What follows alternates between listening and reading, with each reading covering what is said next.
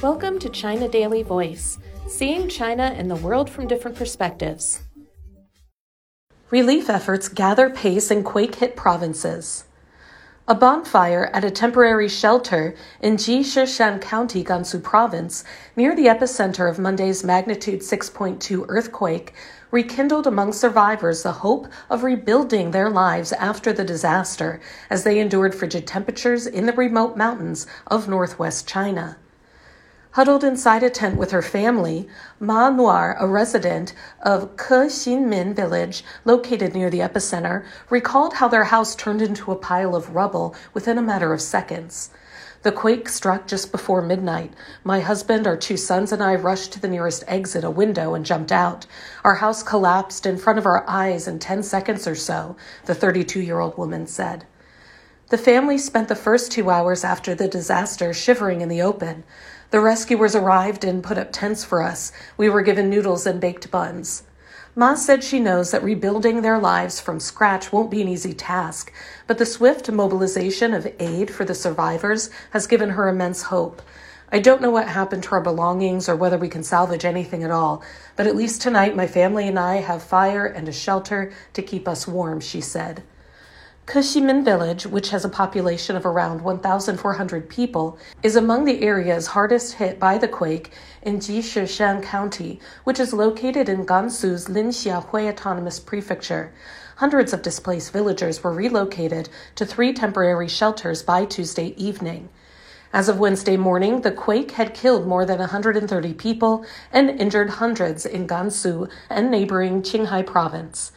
An inspection conducted at the Liujiaxia hydropower station showed that the dam and other facilities, including the spillway structures, were functioning normally, the team said.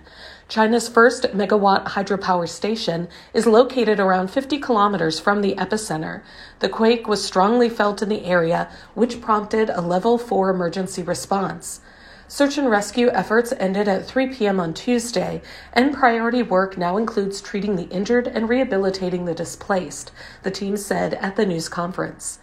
By Wednesday morning, 130,000 relief items, including tents, stoves, quilts, and folding beds, had been sent to the quake stricken areas. A total of 87,076 people from 20,457 households had been relocated to temporary shelters, according to the Gansu Provincial Emergency Management Department. Adequate food and heating arrangements have been made at these shelters. Provisional dwelling units are being set up to ensure each household has at least one fully insulated tent for the winter. Daily necessities, water, and electricity will be guaranteed at these relocation sites, according to the department. Wang Xihong, a member of an emergency rescue team administered by the Gansu branch of Red Cross Society of China, said he arrived at Kexinmin village around 3 a.m. on Tuesday and has been working nonstop since, looking for trapped residents, removing debris on roads, and setting up shelters. I need to catch a few winks of sleep, but taking a break is not on my mind right now. We have to help as many people as possible. Our top priority is keeping everyone warm in this frigid weather, he said. Early Wednesday, a truck loaded with 1,440 quilts and 150 folding beds arrived at Kexinmin. We still need more quilts and jackets to keep the chill out at night, Wang said. The insulated tents being set up for quake survivors are designed to last at least three months, according to Wang. More equipment and materials are being transported to build outdoor toilets and infrastructure to ensure clean water, he added. To ensure smooth supply of relief materials to the affected areas, the Gansu Transportation Department swiftly cleared highways, expressways, and rural roads that were buried in debris during the quake. Green channels have been set up at toll stations leading to affected areas to provide all relief vehicles free passage. Planning for post disaster reconstruction work has also started. The local authorities are consulting experts in various fields to assess the extent of the damage to make preparations for a speedy all around recovery.